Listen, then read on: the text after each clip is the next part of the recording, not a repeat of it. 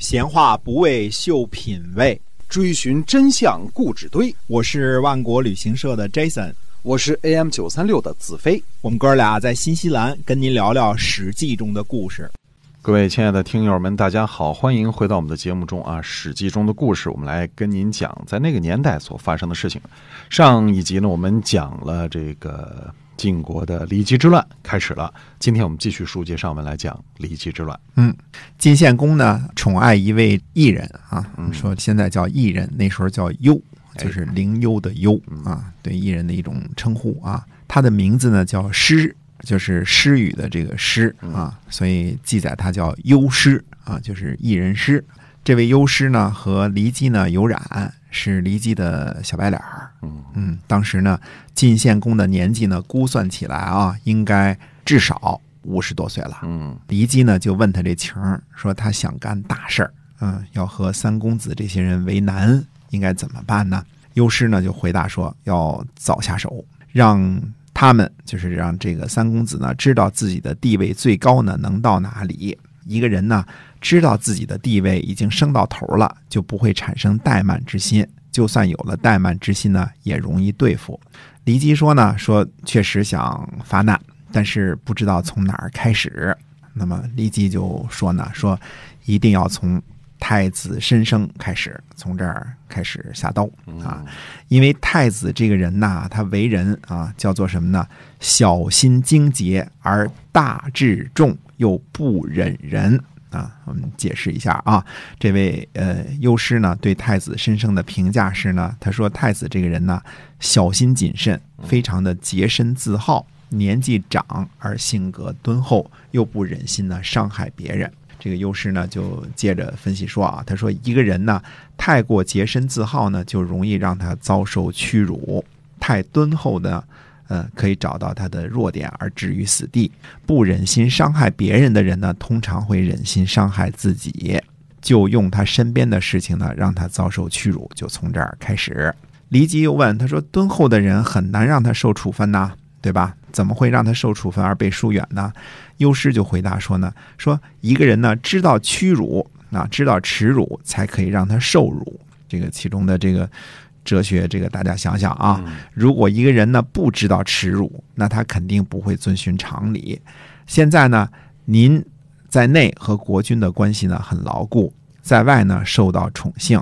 呃，您说对或者不对呢？国君没有不相信的。如果您在表面上呢显得很善良，私下里呢羞辱太子，那么太子呢早晚都会被迁徙的。啊，而且呢。我听说呢，太洁身自好的人呢，都有一股子傻劲儿啊。太洁身自好呢，就容易受辱；有股子傻劲儿呢，就不知道躲避灾祸。这样呢，太子想不被废呢，都不可能。于是呢，骊姬就先开始对太子呢施加谗言。通过这个，这是这段记载呢，是出自于《国语》啊。这个通过这个细节的记载呢，我们发现这个优师啊，这位演艺人员呢，虽然。职位低下啊，但是深通人性，嗯，厚黑学的这个功夫呢，十分的到家。他对太子的这个观察呢，也非常的仔细，对于太子这个人的特性呢，把握的非常的精准。灵优这个职业呢，在古代呢，就是国君的弄臣，是这个。让国君开心取乐的下等人啊，绝对是下等人啊！因为职业的关系呢，有机会呢接触权力核心啊，凭着色相呢和这个骊姬呢勾搭成奸，呃，也是想靠着骊姬这根线呢来飞黄腾达。嗯啊，要知道啊，除了骊姬之外，任何人当公君、当当这个国君呐，无论是什么晋献公。太子申生或者其他的公子，嗯，将来只可能还把优势当做一个弄臣来看待，嗯，对吧？嗯，只有骊姬本身呢，他也是以色示人，也希望这个。呃，逆袭啊，这个反转是吧？啊，而且呢，又是这个优势的情儿啊，可能给优师以这种机会，这可能是他唯一的机会，唯一的机会。那么，骊姬呢，想要实现反转呢，就必须让自己的儿子登上国君的宝座。优师这个人呢，可能是常年混迹于底层和上层啊，社会经验呢丰富，油条对吧？嗯，是个非常合格的混混大混混啊。是。至于是不是人渣呢？那是必然的啊，一定是人渣啊。这种。人呢，呃，为了自己的利益最大化呢，他绝对不会顾及别人的生死安危，什么国家利益啊，什么人民呐、这些，这这种人。在他们看来，这个随时都是可以抛弃的绊脚石啊，嗯对吧？那么优师的这个计谋呢，实际上成了骊姬今后呢工作实施的指导方针了。哎，嗯而最后的这个剧情发展呢，也和优师的判断呢是八九不离十儿啊。这个优师演员呢，实际上是骊姬之乱的主谋和核心人物啊、这种毫无底线、阴险毒辣的小人，一旦接触到这个权力的核心呐，这是十分可怕的事情对啊。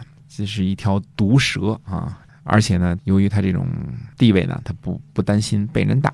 这个优势呢，在之后的情节当中呢，还会出场啊，关键情节当中呢，还会出场啊。那么下回呢，我们再跟大家介绍一下呢，具体的这个离姬的手段嗯，啊。那么下回再跟大家讲《离姬之乱三》。好，今天我们这个《史记》中的故事先跟大家就讲到这儿了，感谢您的收听，我们下期再会。再会。